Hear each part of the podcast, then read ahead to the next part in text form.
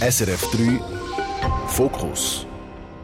Salut miteinander, mein Name ist Beatrice Gmönd und mein Gast in der nächsten Stunde ist die Wirtschaftsfrau mit Doktor in der Philosophie, Sonja A. Buchholzer. Herzlich willkommen, schön sind Sie da. Danke vielmals für die Einladung, freue mich. Sehr gerne. Frau Buchholzer, ich will Sie unserem Publikum noch ein bisschen näher vorstellen, weil zu unserem Publikum gehören nicht nur Topmanager und Politikerinnen. Und das sage ich darum, weil Sonja A. Buchholzer die Leute rund um die Welt beratet und coacht. Ihre jahrelange Erfahrung und das angesammelte Wissen sind in mehreren Büchern zusammengefasst. Und ich sage aber, zum Sonja A. Buchholzer als Mensch besser verstehen zu sehen, müssen wir in dieser Stunde zurück ins Mittelalter, aber auch tief wie ins Meer, weil sie bewegt sich nicht nur in der Arbeitswelt im berühmt-berüchtigten Haifischbecken, sondern auch dann, wenn sie ihrer grossen Leidenschaft nachgeht, ähm, tauchen mit Hai. Voilà. Danke für die Zusammenfassung. Ist da grob ja, richtig zusammengefasst? Passt eigentlich gut so von der Spannbreite her. Ja. Die groben Züge. Ja. Frau Wuholzen, bleiben wir gerade bei Haien. Äh, was ist zuerst gesehen, das Bad im menschlichen Haifischbecken oder das Bad mit den die gefürchteten Raubtiere? Es hat schon angefangen natürlich mit dem ersten. Also die Wirtschaft bewegt sich ja immer noch sehr stark in diesen Spannungsbereich von, äh, ich sage jetzt nicht Haien, aber von Macht, Territorien, Übergriffen, teilweise auch Kultur, Spielregeln, die auch gebrochen werden können.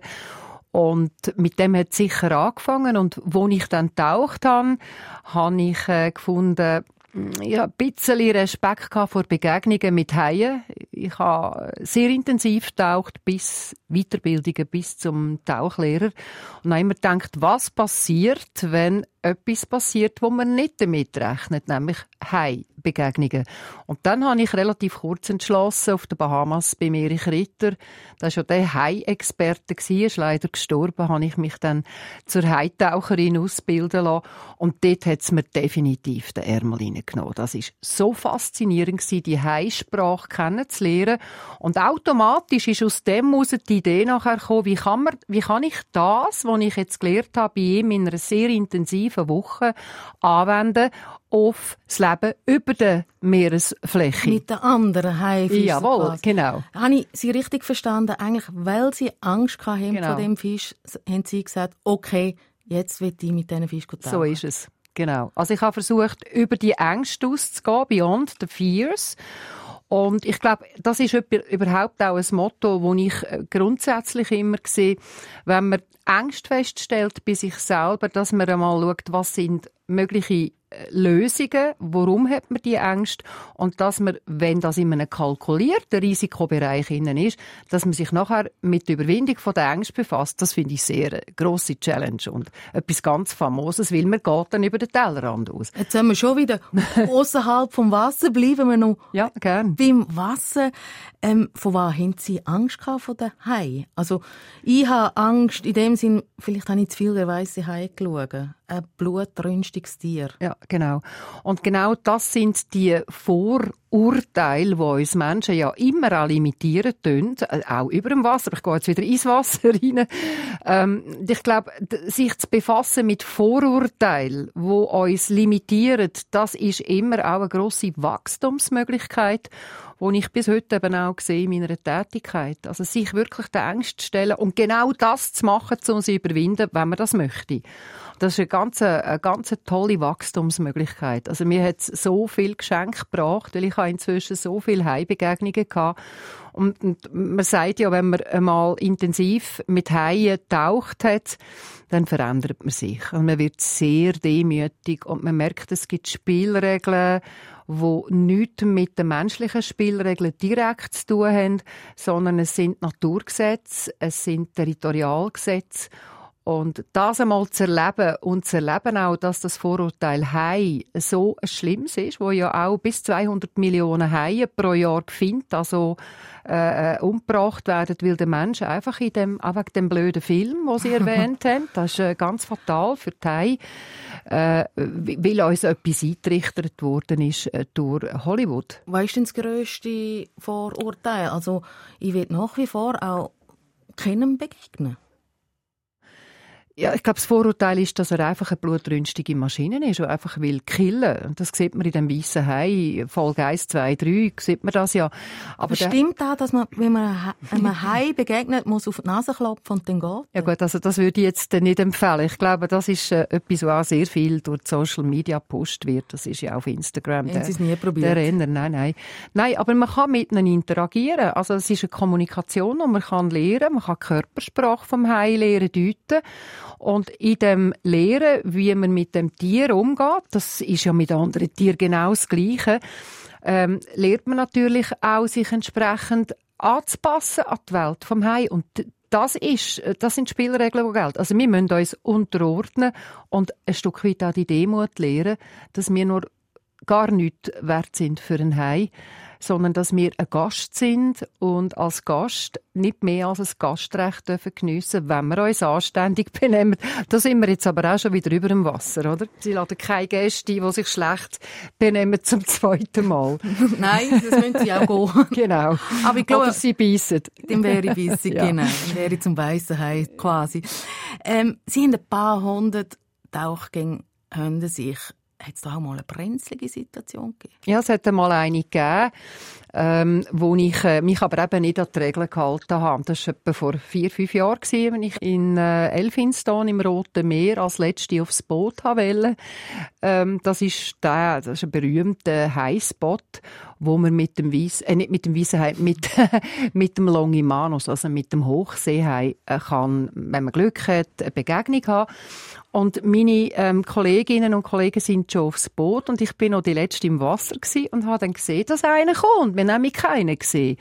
Dann habe ich gedacht, okay, also ist jetzt auch blöd, dass die jetzt schon draußen sind. Ich bleibe noch einen Moment.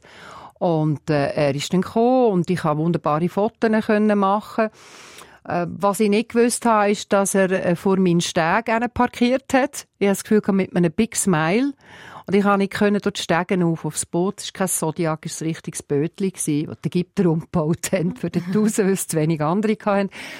Und dann ist ein zweiter und ein dritter und dann noch ein vierter gekommen. Und ich bin wirklich mit vier Longimanus allein im Wasser gewesen. Das und ich sind so drei Meter Tiere? Ja, sind, sind eben Hochseehaie. Und ich, ich hatte wie das, was ich gelernt habe, nicht können anwenden, nämlich, dass man daheim muss im Auge behalten, dass man sich eigentlich immer 360 Grad drehen sollte, dass man nie den Rücken im Tier Das können sie mit vier nicht mehr machen. Dann habe ich mich wirklich müssen sehr, sehr konzentrieren, dass ich mental stark geblieben bin und nicht in einen Panikmodus bin. Also ich bin dann rausgekommen, aber ich habe schon gedacht, es lohnt sich schon nicht einfach ähm, das, was man gelernt hat, über Bord zu werfen, weil man den schönen, ästhetischen, eindrücklichen Anblick noch ein bisschen länger weggeniessen. Also habe ich etwas gelernt. Oder? Man muss auch wissen, wenn gut ist. Und dann haben sie gesagt, jetzt muss ich einfach mental stark bleiben und nicht ja. in Panik verfallen. Ja. Was haben Sie sich da innerlich gesagt? Also ist ja. einfach zu sagen, nicht in Panik fallen, wenn vier Hai um Ja, das ist ganz schwierig und das geht bei einem und bei zwei geht das schon, weil sie müssen ja aufrecht bleiben. Sie sollten ja nicht oben aufliegen und sie müssen den Puls möglichst drunter behalten. Ja. Der Hai spürt ja den Puls, den Herzschlag sehr ja. genau mit seinen lorenzinischen Ampullen. Schmeckt er auch, wenn sie in einen Panikmodus ja. verfallen und dann werden sie unter Umständen wie mit Hunden ein bisschen zum Spielball von der sehr, äh, ich sage jetzt mal, der Longimanus gilt als Cowboy von den sehr verspielten und, und, und neugierigen Hochseehaien. Ja, irgendwie ist es gelungen. Aber ich würde sagen, also, äh, nach einem Hai würde ich dann, glaube jetzt äh, schon langsam aufgehen. Aber ah, es war eindrücklich. Gewesen. Es war eindrücklich. Gewesen. Ja, am Anfang schon, nachher habe ich nicht mehr gefüttert. Nein. Wenn wir jetzt aber die Brocke vom Haifischbecken in der Berufswelt schlönd, es beschreibt einen unbequemen Ort, Angst vor Fehlern, Konkurrenz und Misstrauen. Sie haben es auch eingangs ein bisschen gesagt. Wie vergleichbar ist das Bild mit der Wirklichkeit, die Sie auch kennen im Meer? Es ist sehr direkt vergleichbar. Das ist ja das Faszinierende gewesen, dass man solche Erlebnisse und Erfahrungen sehr gut kann auf die Welt über dem Wasser applizieren. Und das wollte ich machen. Dass man halt auch da eine gewisse Entspanntheit, ähm, auch eine gewisse Bescheidenheit behalten, im sich richtig können einschätzen. Ich habe dort in Elphinstone außer mich falsch eingeschätzt, oder? Mit vier Haien können sie gar nichts mehr machen, außer betten. Und möglichst keine grossen Fehler machen, wo dann zu einem Schein, es wäre ein Scheinangriff meistens, würde führen, weil dann ist die Panik einfach komplett da. Und dann, dann ist es nicht mehr gut. Ich glaube, über dem Wasser ist es das Gleiche. Eine gewisse Restdistanz bei aller Passion, bei aller Mission, wo ein mitarbeitender Mensch äh, gespürt behalten und halt immer observieren, auch was politisch, jetzt sind wir ja über dem Wasser, was politisch läuft, wie sich Kulturen entwickeln und dort immer aus einer Restdistanz heraus versuchen, das Ganze wie auf einem Schachbrett anzuschauen ist auch ein Thema vor allem für die Frauen in der Wirtschaft, mhm. sich nicht mit Haut und Haar reinnehmen lassen, sondern immer noch eine gewisse Distanz zum objektiv das Ganze im Auge zu behalten. Das klingt aber auch nach Misstrauen. Nein, nach Vorsicht. Äh, nein, ich glaube, Misstrauen ist es nicht.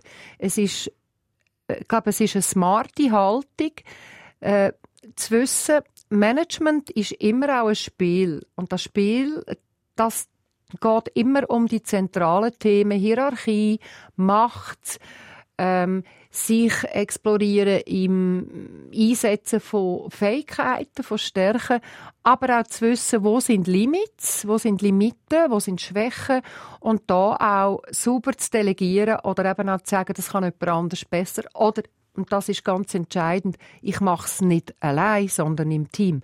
Das war mein Kapitalfehler. Wenn ich mit meinen Buddies im Wasser wäre, dann kann man, äh, kann man äh, sich auch mit mehreren Haien kann man sich als Ganzes positionieren. Man sagt, wenn eine Distanz nicht grösser als eineinhalb Meter ist zwischen Tauchern, nimmt der Hai sie als Ganzes vor. Als das geht Fisch. auch, ja genau, das geht auch ins Thema Teamwork hinein. Und ich glaube, das ist wichtiger denn je heute. Was können wir im Umgang untereinander von diesen Raubtieren abschauen? Dass wir auch wissen, dass wir nicht so viel anders sind. Wir haben auch das Hierarchiedenken mitbekommen. Bei uns geht es auch darum, wer ist zuerst am Jumpcycle, also am Futterbrocken. Mhm. Das wäre das eine.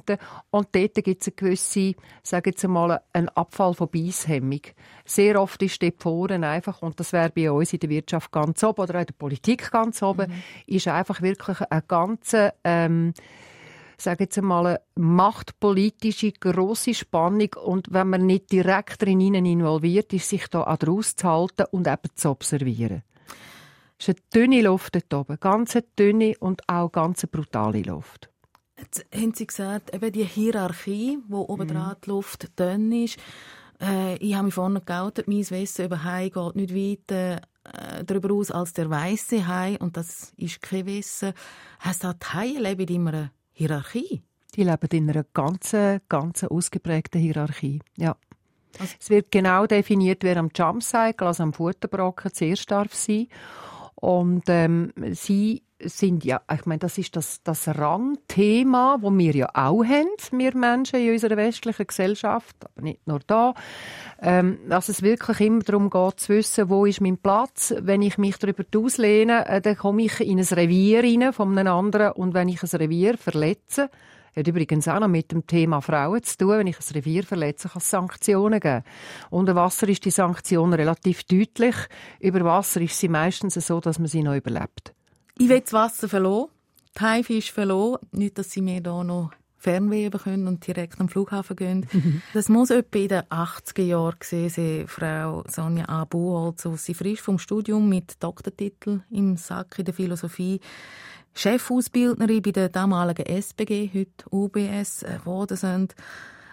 Ganz ehrlich gesagt, eine Philosophin, ein Schöngeist, so quasi, der hat jetzt nicht als erstes in eine knallharte Bankenwelt. Steckt da dahinter eine ausgeklügelte Karriereplanung oder jugendliche Neugier? Ja, es ist vor allem das Zweite Ich bin, glaube ich, einfach, äh, ich bin bis heute extrem neugierig, Neues zu lernen. Ähm, und ich kann dort, als ich nach dem Doktorieren wollte, ähm, habilitieren, eine Professur machen an der Uni Zürich, ich hatte schon mein Plätzchen.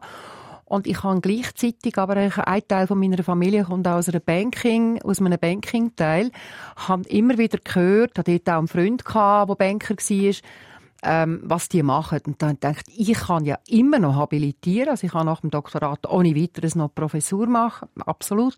Aber was ich wahrscheinlich nie mehr werde machen, ist, dass ich einmal einfach in eine fremde Welt eintauche. Das ist eben auch das und einmal schauen, was machen die, äh, wie, wie, wie, wie, wie, wie spannend ist das, was ein Banker macht. Und das habe ich dann auch machen.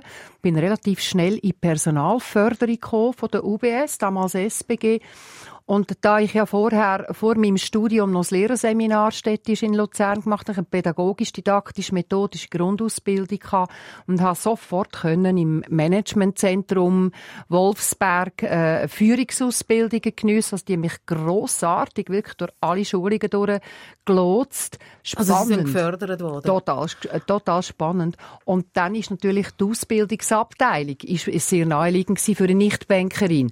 Und dort habe ich sehr musisch können einsteigen. Also ich habe zuerst einmal gefunden, dass die ganze Führungsausbildung veraltet ist und habe einmal angefangen, so grundsätzlich ethisch-philosophische Führungsausbildungskonzepte machen hat viel Diskussionen gegeben, aber es hat, es ist so der erste ein bisschen weibliche Aspekt gewesen.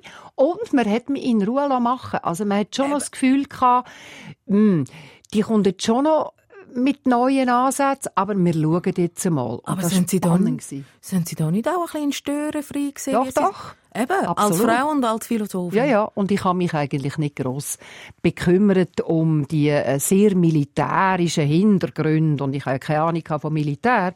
Obwohl ich mal noch Militärwissenschaften besucht habe an der Uni Zürich. Dann habe ich mit dem damaligen Wolfsbergleiter habe ich, ähm, harte Diskussionen gehabt. Als junge Frau, 28, 29. Aber wir haben uns blendend verstanden. Der Ernst Müllemann, zu meinem grossen Erstaunen, hat er mir wirklich damals das Platz gegeben, da und dort in der Führungsausbildung noch Inputs hineinzutun, weil es weiblich ist.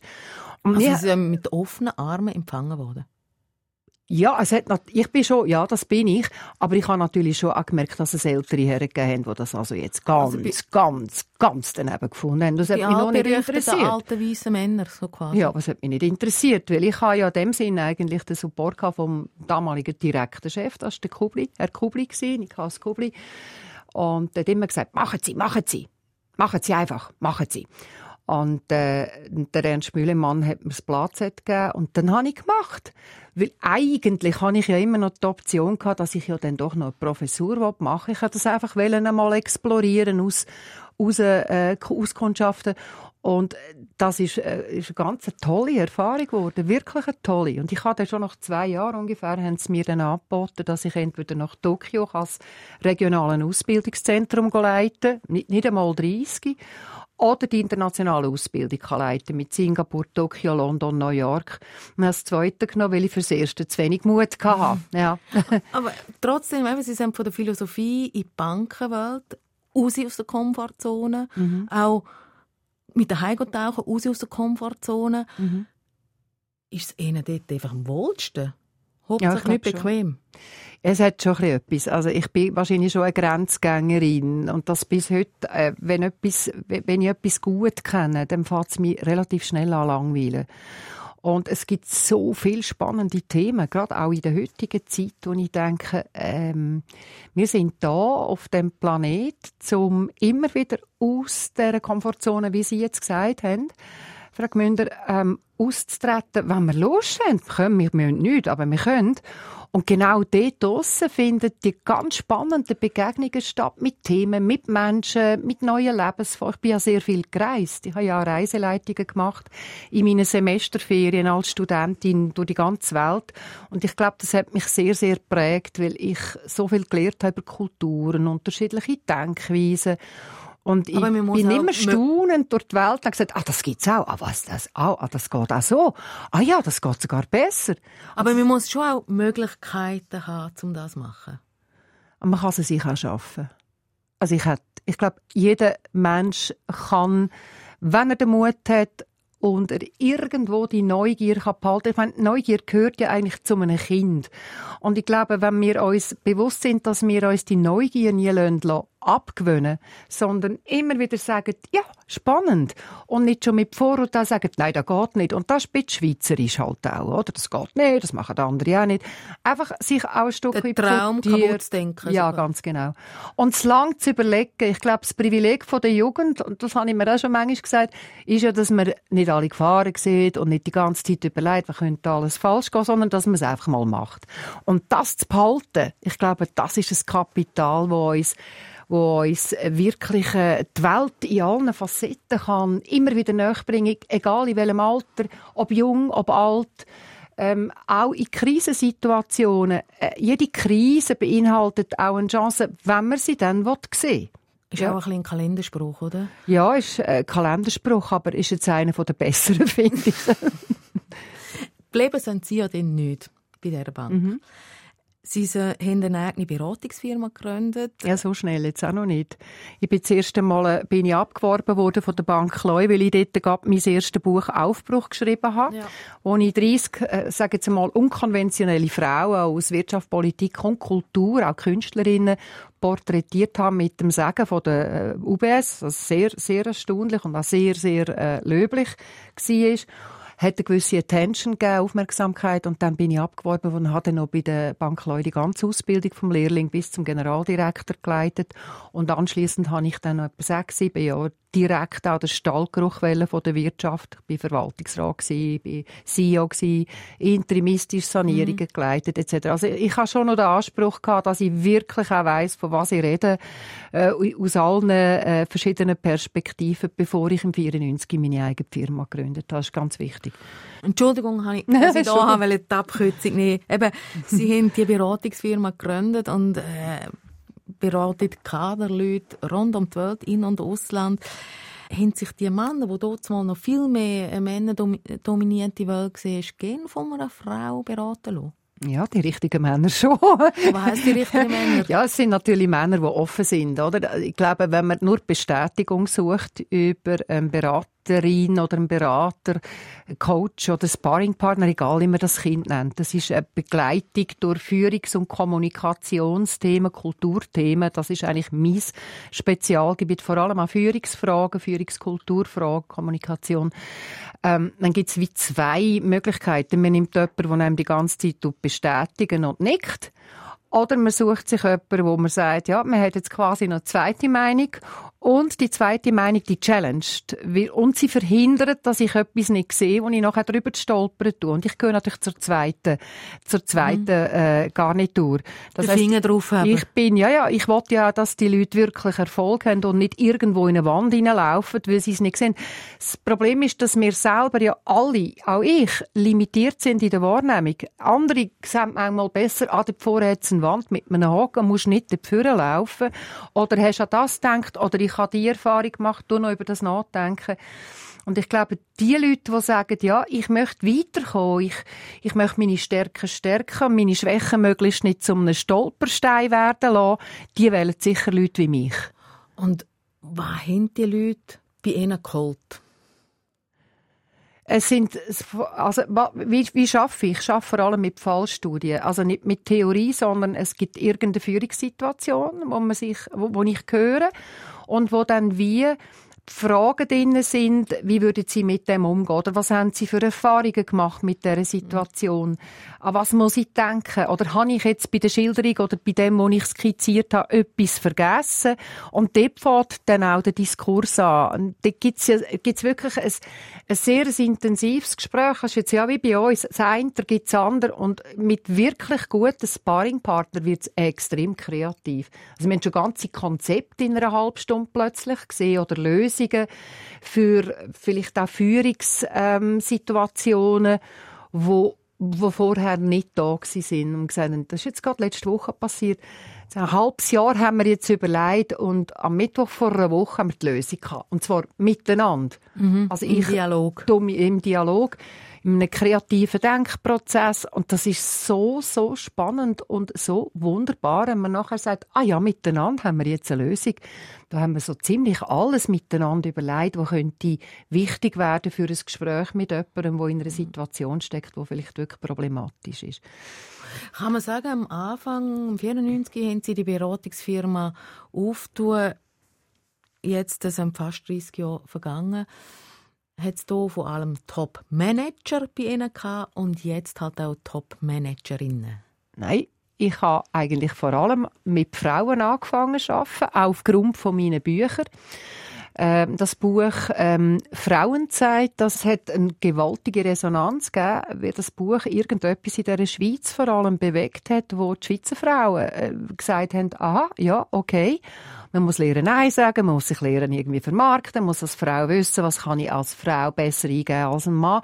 Das ist eine unglaubliche Resonanz und das hat sehr, sehr viele Frauen, vor allem im mittleren Management, angezogen.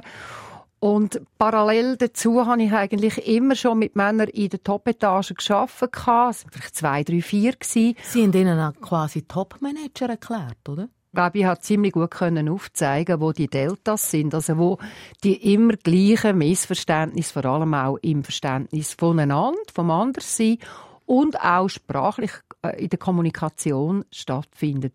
Und die Bescheidenheit der Frauen in der Schweiz, die hat jetzt ein bisschen nachgelassen, aber die ist immer noch viel zu gross. Die Frauen haben so, Aha. so viel zu bieten, oder? Woher die Bescheidenheit? Ich glaube, das ist schweizerisch. Also, wenn, ich war ja in Amerika noch studiert, ich habe dort noch ein Masters gemacht mit 24, also ich bin über nach Amerika und habe dort das erste Mal äh, ein Aha-Erlebnis gehabt, wie es selbstverständlich Frauen, weiße Frauen, aber auch farbige Frauen einfach stehen und sagen, my name is, äh, ich stehe für das und das, für die und die Werte, äh, ich habe das und das Ziel und ich bin besonders gut in dem und dem.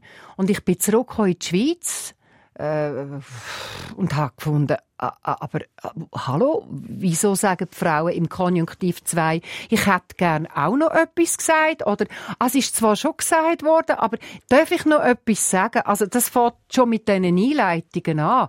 Dann habe ich gefunden, jetzt muss ich ein Buch schreiben da dazu. Das geht gar nicht. Haben Sie das schon immer können? Weil Sie können es ja auch. Also, bei ja. Ihnen spüre ich jetzt in dem Sinn keine Bescheidenheit in Sachen Selbstbewusstsein. Haben Sie da in den USA gelernt oder haben Sie da schon immer können? Ich glaube, das ist ein bisschen ein Charakterzug von mir. Also ich bin, glaube als Kind schon ziemlich klar auftreten. Ich bin eine Widerfrau. Widerfrauen sind bekannt dafür, dass sie noch gern auf einer Bühne stehen und reden. Und ich habe es immer dann gemacht. Ja, also immer, wenn ich eine Überzeugung hatte und ich gefunden habe, für die muss ich einstehen. Also ich habe nie etwas, glaube ich, in meinem ganzen Leben gemacht aus einer Planung oder Kalkulation, sondern ich habe gespürt, oh, da muss man doch etwas machen. Komm, ich mache jetzt etwas. Ich habe meistens lässige Leute getroffen, die mitgemacht haben.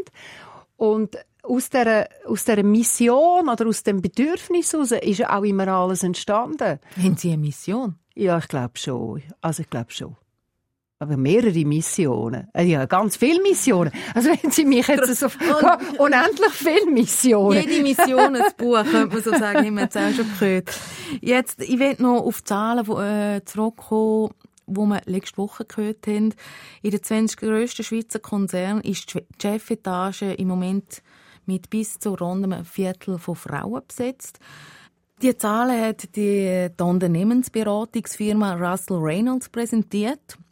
Und kurz darauf ist auch noch eine Studie vom WEF gekommen, dass es noch 151 Jahre soll gehen, bis Frauen und Männer in der Wirtschaft die gleichen Chancen haben und gleich stark vertreten sind. Warum braucht das so viel, wenn Frauen so gut sind, wie sie, wie sie sagen? Ja, das ist die Frage aller Fragen, die Sie da stellen, Frau Gmünder. Ich denke, dass wir jetzt an einem Punkt sind, wo wir glaube ich, auch nicht muss weiter pushen ähm, Sie wissen, ich bin ich brenne seit Jahr und Tag dafür, dass man den Frauen die Möglichkeiten gibt, die ihnen zustehen, in allen Belangen weltweit. Was ich aber nicht möchte, ist, dass man die Frauen jetzt in eine sage jetzt Karrierezwang rein, weil das ist genau die andere Seite vom, von der Achse rein drängt, wo jede Frau das Gefühl hat, sie muss jetzt auch, damit sie dem genügt, wo jetzt die Gesellschaft verlangt. Das ist ja auch okay, glaub, wenn man keine Karriere macht. Ich glaube, das ist jetzt genau die Wahlfreiheit, wo aber noch nicht erreicht ist. Also die Frauen müssen immer noch mehr kämpfen, das muss ich schon klar festhalten. Sie müssen vielleicht nicht mehr zweieinhalb Mal so gut sein wie ein Mann, wie das vor Jahren mal äh, äh auch in einer Studie aus Amerika gesagt worden ist. Aber sie müssen immer noch besser sein, sie müssen sich mehr durchsetzen, sie müssen mehr gegen die Vorurteile auch nicht nur von Männern, auch von Frauen, wir müssen immer fair bleiben, von der Gesellschaft durchsetzen. Aber ich glaube, wir müssen nicht den Push drauf geben, dass jetzt die, das ganze äh, Perpetuum mobile auf die andere Seite fliegt und eine Frau, die jetzt sagt, nein, ich möchte jetzt eben nicht, wieder irgendwo in einem Zugzwang ist. Ich glaube, dann wird es falsch laufen. Und gleichzeitig müssen wir den Männern, die nicht Karriere machen wollen, ebenfalls die Wahlfreiheit geben, mhm. zu sagen, nein, ich habe andere Prioritäten im Leben. Da glaube ich, hat die neue, junge Generation jetzt, äh, hat da hoffentlich ein bisschen einen liberaleren Umgang.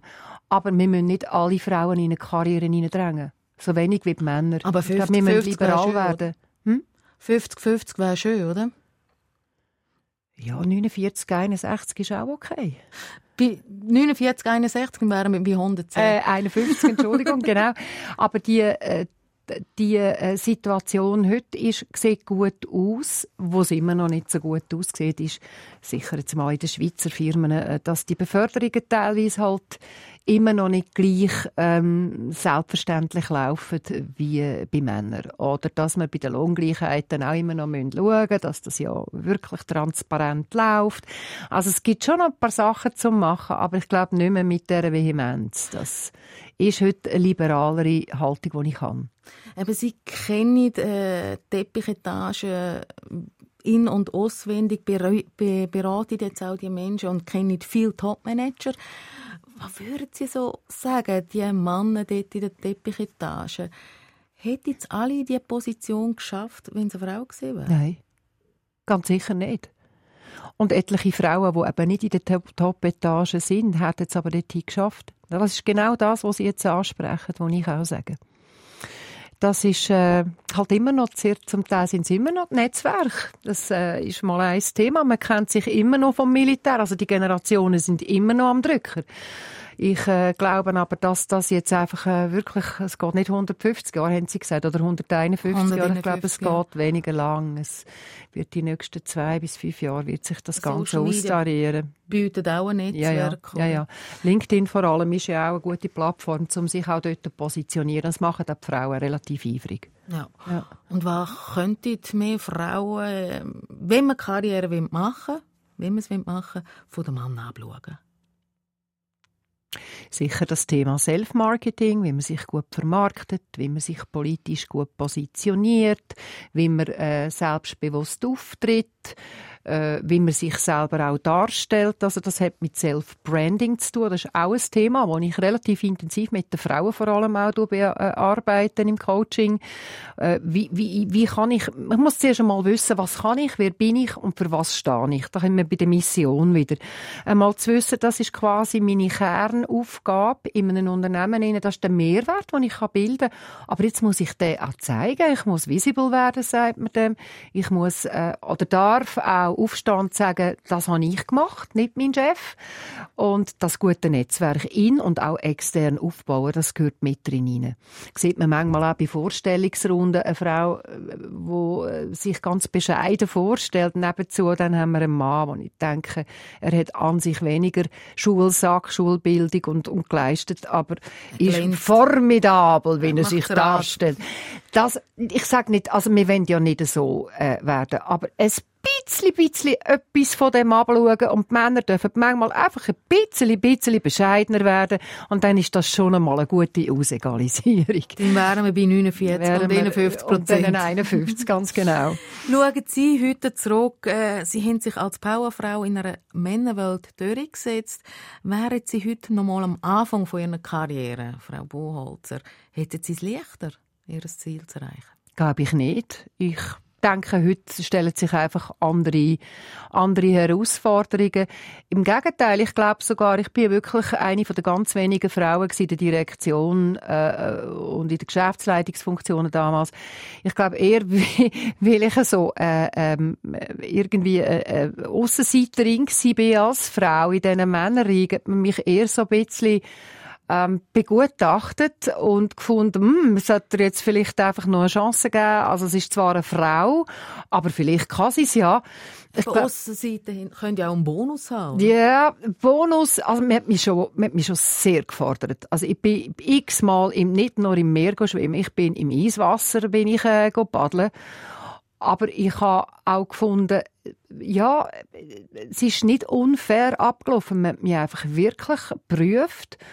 Und heute sind die Prüfungen genau da. Mehr als ein Mann. Sicher auch intensiver geprüft. Man ist auch viel mehr im Schaufenster. Jede Bewegung äh, ist mhm. heute übrigens bei den Politikerinnen auch immer noch ein bisschen so, oder? Und auch bei den Wirtschaftsfrauen ein Stück weit äh, ist beobachtet worden. Aber das macht irgendwie eine schaurige aware. Also ich habe auch gelernt, genau überlegen, vorher, was ist jetzt politisch korrekt, wo könnte ich mir jetzt wirklich eine blutige Nase holen und ich habe Mentoren gehabt. Das ist ganz, ganz wichtig für die Frauen heute auch, auch für die Männer, aber für die Frauen, dass sie einfach wissen, sie haben, ob eine Frau oder ein Mann, eine Mentorin oder ein Mentor oder wenn es das nicht gibt, intern einen Coach oder eine Coachin zur Seite, der sagt, ui, pass auf dort vorne, oder? Hat es eine Koalition, die gerade am Streiten ist, mach einfach jetzt einen kleinen Umweg und geh Kaffee trinken. Wo man einfach auch ja, misch dich nicht ein, ja. ja. tu das zuerst beobachten, aber immer beobachten, wie bei den Haien. Mit den Buddies. Ja, genau. Die Wirtschaftsfrau Sonja A. Buchholz, mein Fokusgast heute. Sie haben zwei Musikstücke mitgebracht. Erst davon Visiting Hours vom Ed Sheeran. Warum das so? Ja, das tut mich sehr äh, berühren, weil ich, äh, ja, eine von meinen ganz äh, grossen Zäsuren ist vor fünf Jahren, als mein Papi gestorben ist.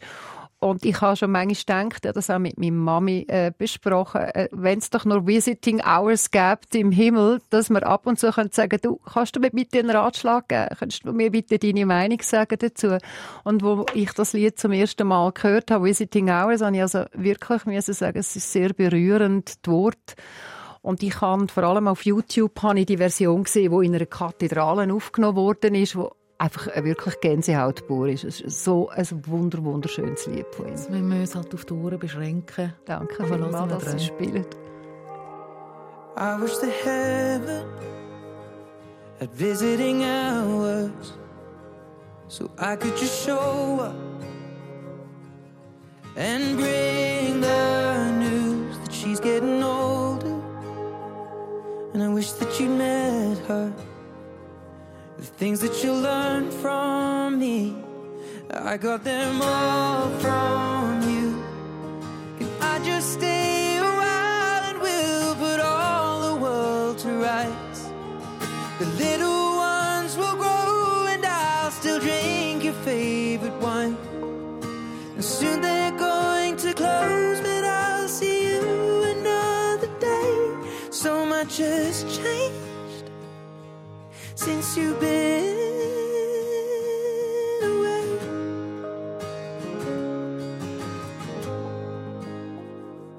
I wish that heaven had visiting hours so I could just swing by and ask your advice. What would you do in my situation? I haven't a clue how I'd even raise them. What would you do? You always do what's right.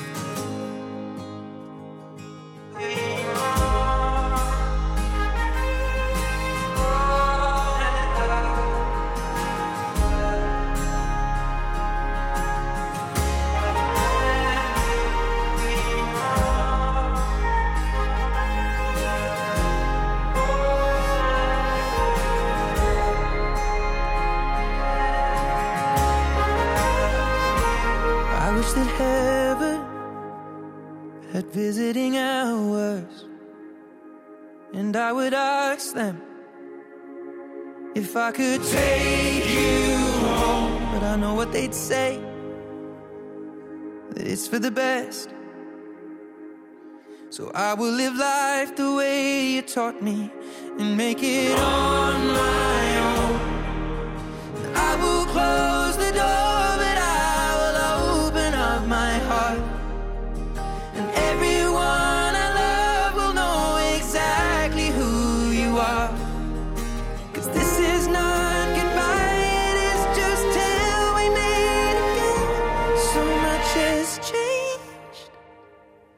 since you've been away. Ein wunderschöner Song vom Ed Sheeran, Visiting Hours. Sie haben den mitgenommen, weil sie gesagt haben, sie würden gerne mal mit ihrem Vater schwätzen, wo notabene, da haben sie mir gerade während dem Song gesagt, heute Geburtstag hat, 95. Was würden Sie bei ihm für einen Ratschlag holen?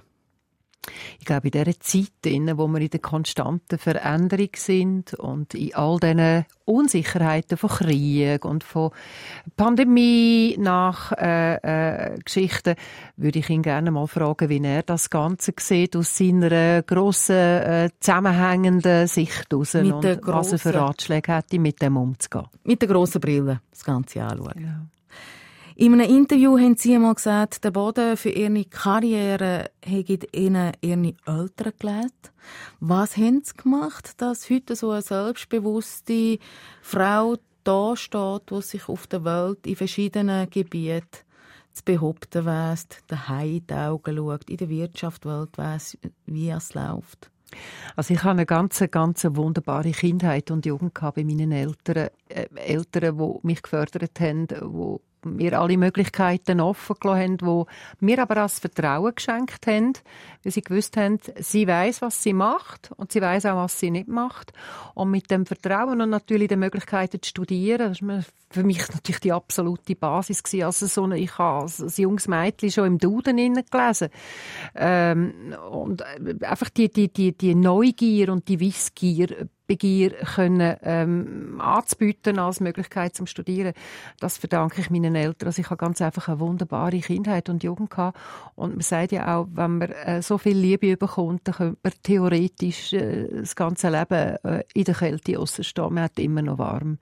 Das gibt natürlich wirklich auch ein Fundament. Und das Fundament, das ist äh, einfach schlicht ein wunderbarer Nährboden für Selbstbewusstsein. Ja. Wo auch ein Urvertrauen gibt Genau, ganz genau. Wenn man in ihre Kindheit zurückschaut, in die schöne Kindheit, wo sie gesagt haben, wenn wir 50, 60 Jahre zurückgehen auf Luzern, was für Bilder haben sie in die Gegenwart gerettet von ihrer Kindheit? Also eben meine, meine Eltern natürlich, äh, auch die, die Familienbande, die wir immer noch äh, haben. Also jetzt ist halt nur noch meine Mami da. Wir pflegen das, äh, die grosse Liebe, das grosse Vertrauen, das ist mal das eine. Dann ganz viele Kindheitserinnerungen, auch Streich, die wir gespielt haben. Ich bin ja ein Wiedermädchen gewesen, habe immer Ideen gehabt, was man machen könnte. Und Freche mit ziemlich häufig auf den Bäumen oben. und Skifahren am Fuß des Pilatus. Wie verrückt bin ich Skifahren. Und, und Engelberg immer mit den Eltern und mit den Gespendli, Jochpass, Titlis. Das sind famose Erinnerungen und halt einfach auch die Stadt Luzern, die so viel bietet. Also ich, ich finde, das ist äh, eine ein, ein eingebettete Natur zwischen Bergen und See. Ich bin auch ein Seekind geworden, wahrscheinlich wegen dem. Bilder von einer schönen, behüteten Kindheit. Ja, aber nicht überbehütet. Also ich bin meistens irgendwie verwundet von Schulreisen heimgekommen, weil ich wieder irgendetwas ausgeheckt habe. Ja, Aber wahrscheinlich auch herausgefordert. ja. ja. Die ja, anderen Kinder auch gestellt. Ja, ja. In Gegenwart gerettet haben sie auch noch zwei Frauen, und zwar aus dem Mittelalter, also nicht aus ihrem Leben, nämlich die Mechthild von Magdeburg und die Hildegard von Bingen. Das Leben von der Mechthild ist schon Inhalt von ihren Doktorarbeit worden. Was schaut eine emanzipierte Powerfrau, eine unabhängige Frau wie sie, zwei Frauen aus dem Mittelalter ab? Was haben die die bei Ihnen ausgelöst? Also ich bin auf die Frauen gekommen, wie das Leben manchmal einfach auch steuert, weil ich beim Professor Alois Haas die erste Vorlesung an der Uni Zürich gehört habe und ich habe immer gesagt, ich studiere, weil ich lehren denken und zwar kritisch, analytisch denken und zwar bis zum geht nicht mehr. Und er ist für mich ist das Vorbild gewesen, weil ich habe bei der ersten Vorlesung einfach gar nichts verstanden. Latinisch, Mittelhochdeutsch, Philosophisch, Mittelalter, keine Ahnung. Ich habe gesagt, dort gehe ich lehren denken. Da bin ich im Mittelalter gelandet und irgendwann einmal habe ich äh, Hildegard von Bingen gehört und dachte, wie ist das? Eine Frau? Sonst hört man immer nur die History, oder die Männergeschichte. Ich habe recherchiert, äh, alles noch sehr manuell damals, ist man noch bei der Zentralbibliothek recherchieren unter anderem. Und ich weiß noch, ich habe äh, das gelesen, es war alles latinisch und habe gedacht, Bah, da kann ich weiter lernen. Das ist genau das, was mich interessiert. So bin ich in die Welt hineingekommen, habe dann noch theologische Vorlesungen besucht. Das Mittelalter, das, das ist etwas, wo man muss, da muss man eintauchen, das ist wie tauchen. Da muss man tief haben, nicht nur 40 Meter, da muss man ganz, ganz viel auch recherchieren, weil ganz viel einfach auch nicht tradiert ist. Und ich bin dort von der Hildegard von Bingen erste Ärztin, wo man heute weiss, historisch beleidigt erste deutsche Frau, die auch Latinisch wirklich geschrieben hat. Viele Bücher bin ich dann auf die Mechthild von Magdeburg gekommen. Ich habe die Litzarbeit über die Hildegard geschrieben und meine Doktorarbeit über die Mechthild von mhm. Magdeburg.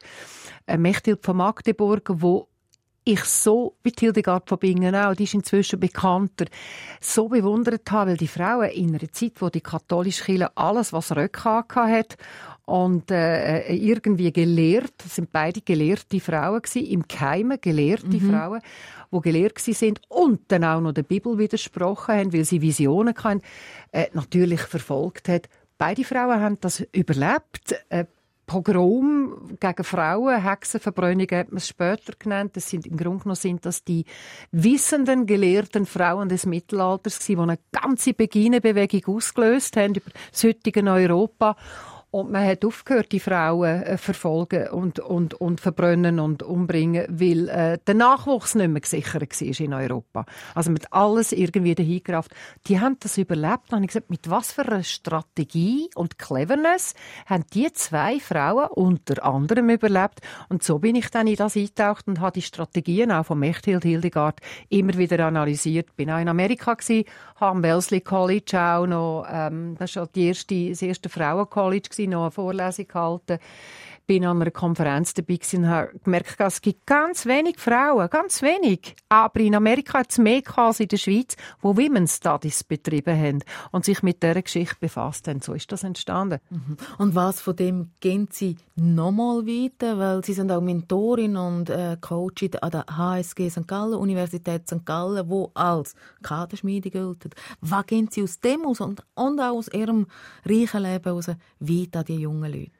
Also sicher, dass man mal einfach muss wissen, was kann ich, für was brenne ich, was ist mein Fösagre, was ist meine Mission, was, was, wo sind meine Talente und wo bin ich begeistert? Das hat auch mit Geist zu tun. Das ist auch ein philosophischer Ansatz.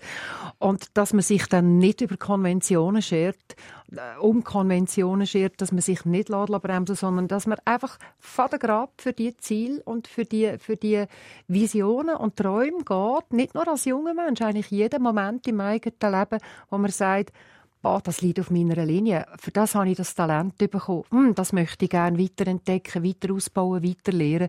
Sich nicht brechen lassen durch keine Konvention, durch gar nichts. Aber wenn man so denkt an die Universität St. Gallen und dort die jungen Studenten, Studentinnen, dann ist ja wirklich klar, das sind einfach Leute, die Karriere machen wollen.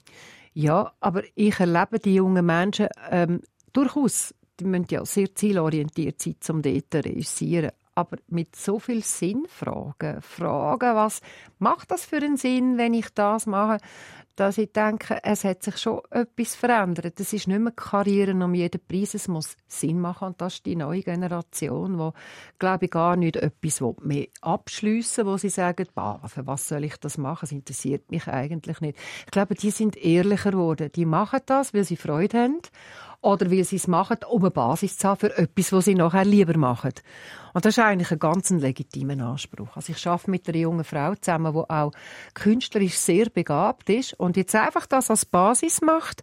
Und ich kann mir vorstellen, dass sie später einmal das Basiswissen über Wirtschaft und Ökonomie einsetzt, um vielleicht in der Kunst etwas Grosses nachher zu leiten. Mhm mhm. und ihre eigenen Talente einzubringen. Und das ist eben das Interdisziplinäre, für das ich immer plädiert habe, dass ich denke, ja, ohne interdisziplinäres Denken laufen wir doch bei jedem Thema gegen die Wand. Mhm. Ob jetzt in der Wirtschaft, ob in der Medizin, das hat man auch in der Pandemie gesehen. Man muss vernetzt denken und da können die Frauen natürlich ganz, ganz, ganz viel einbringen. Ich glaube, wir, wir sind vernetzt im Denken. Das hoffe, dass wir jetzt Männer nicht widersprechen. Ja, da könnte man auch nicht zuerst mal. Nein, es ist, glaube ich, einfach wirklich so. Wir sind einfach mehr im Überblick und das ist ja der Added Value, den wir auch einbringen in der Wirtschaft. Dass wir, wenn wir den Mut haben, und jetzt sind wir wieder im Mittelalter, zu sagen, Moment, das ist zu einseitig, da gibt es mehrere Facetten. Der Picasso hat gesagt, wenn man einen Gegenstand immer nur von einer Seite anschaut, könnte man nicht tausend Bilder dazu malen. Frei zitiert, das ist nicht genau richtig, aber oder? das ist ja die Vielfalt der Ansichten. Wenn ich Ihnen so zulasse, wenn Sie von den jungen Leuten schwätzen, dann habe ich das Gefühl, Sie freuen sich auf Generation vom Mond wo dann an der Schalthebel ist? Äh, ich sage mal, ich bin auch hier sehr neugierig. Und ich hoffe, dass die sich nicht brechen lassen durch die Konventionen, sondern jetzt auch sagen, was hat jetzt die Vorgeneration für uns ermöglicht? Das sind vor allem also unsere Frauen äh, äh, Bewegungsgeschichten, dass Mädchen oder, oder junge Frauen heute, muss ich richtigerweise sagen, ganz junge Frauen heute können sagen, ich habe die Wahlfreiheit wie noch nie. Was will ich? Was will ich nicht? Das ist ganz legitim. Um die jungen Männer ebenfalls, was will ich, was will ich nicht. Und ich glaube, aus dem heraus kann eine neue Gesellschaft auch entstehen, mit einem ganz pluralistischen, liberalen Denken und Handeln, wie noch nie. Ja. Eine farbere Wie noch nie. Ja. Und auch da drinnen können neue Fragen entstehen, die neue Antworten für die Zukunftsbewältigung geben. Ja. Sie führen mich an meine letzte Frage, Sonja Buchholzer. Wenn ich Ihnen zugelassen habe in der letzten halben Stunde, und Sie müssen mich korrigieren, wenn der Eindruck täuscht. Ich habe das Gefühl, Ihre Welt besteht heute nur aus CEOs und Wirtschaft und was läuft da und in den Unternehmen, sondern es sind auch philosophische Fragen, die Sie antreiben. Ist das richtig? Das ist, ist da was passiert? Ja, ja, da ist äh, eine Dialektik passiert. Es hat angefangen mit der Philosophie, ähm, auch sehr viel künstlerische Nachkommen aus einer Künstlerfamilie. Mein Vater ist einer der ganz wenigen Goldschmieder Gravur-Ziselleure die äh, auch selbstständig künstlerisch äh, geschafft hat, wie im Grunde genommen das nur noch wenige in der ganzen Welt können. Also es war eigentlich eine mittelalterliche Kunst mhm. und hat auch ganz viele prominente Kundinnen und Kunden aus der ganzen Welt gehabt. Ich habe das natürlich mitbekommen, die künstlerische Welt, gleichzeitig auch die Managementwelt. Meine Mami ist dann eher die Managerin und die Diskussionen, die wir hatten, sind immer zwischen den Welten gewesen, wo immer auch Sinnfragen, philosophische Ansätze drin hatten. Ich glaube, was ich jetzt habe, ist wie ein Zusammenbringen von beiden Welten, wo sich gegenseitig tut, inspirieren. Und ich glaube auch, dass die CEOs und die Geschäftsführer und Geschäftsleiter innen, ich meine immer auch Männer dazu, wenn ich weibliche Endung benutze, ähm, dass das äh, wie eine Synthese bedeutet, wo eben die neuen Fragen können entstehen für neue Antworten. Und das ist äh, gar nicht so einfach in einer äh, Gesellschaft von lauter Konventionen und immer gleichen Fragen mit den immer gleichen Antworten. Ich glaube, das ist es, das Interdisziplinäre, wo jetzt mehr und mehr auch zählt. Ich habe übrigens auch mit CEOs so viel Sinnfragen wie noch nie. Also da ist, ist man auch ganz viel tiefer inzwischen äh, auch mit Ansprüchen an die eigene Führung als noch vor 15 mm, Jahren, wo man einfach einen Erfolg haben Geld verdienen, weiterkommen. Also Jetzt es hat sich was getan? hat sich sehr, sehr viel verändert, ja, zum guten Glück, ja. Schönes Schlusswort, würde ich sagen, Sonja Abuholzen. Wir sind am Ende unserer gemeinsamen Fokusstunde. Bevor wir zum zweiten Musikwunsch von Ihnen kommen, möchte ich an dieser Stelle noch sagen, die Fokusfolge, wie alle anderen, mit Menschen aus Kultur oder die Wirtschaft, wie Frau Buchholzer, Politik oder Sport, die gibt's alle an der srf.ch slash audio und auf jeder anderen Podcast-Plattform. So, und jetzt aber der Musikwunsch von der Beth Hart, Thankful der Titel. Ich sage Thank you, Frau Wuholzer. Schön, sind Sie da gewesen. Danke auch vielmals für die spannende Stunde. Und sagen Sie uns noch, warum Thankful? Ich glaube, wenn man die Haltung ähm, hat, dass wir dankbar sind für jeden Moment in dem Leben, wo uns auch challenged, auch schwierige Situationen, Zäsuren, Rückschläge, aber auch die vielen guten Momente ähm, vom Tag sind manchmal ganz kleine Begebenheiten oder sogenannte Zufälle. Wenn man die Dankbarkeitshaltung hat, dann kann einem eigentlich im Leben gar nicht so viel passieren. Ich glaube, den Fokus legen auf die guten Momente gibt Kraft, auch können durch schwierige Momente durchzugehen und halt auch immer wieder zu überlegen, dass schwierige Momente im Grunde genommen mehr wachsen als nur die guten Momente. Und äh, das ist eine Grundhaltung, die mit dem Lied äh, so äh, wunderbar auch zeigt, dass äh, Beth Hardy ihrem Song Musik da lässt, einem tragen. Musik ist ganz etwas Wichtiges. I see bluebirds of paradise. I see sunset to sunrise. I watch comets in the sky. I see magic flying by. I feel my father holding me. I feel my spirit learn to breathe. I look into my mother's eyes. I know must be paradise, and I say, Oh my, oh my, this is paradise. I say, Oh my, oh my, thank you for the sunshine, thank you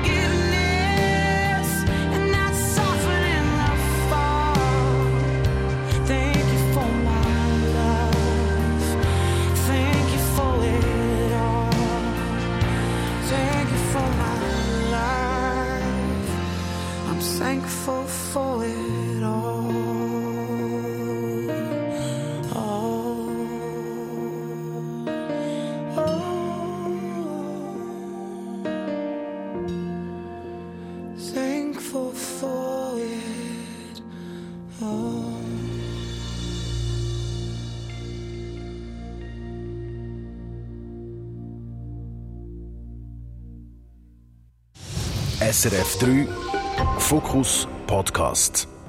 Alle Talks auf srf.ch-audio.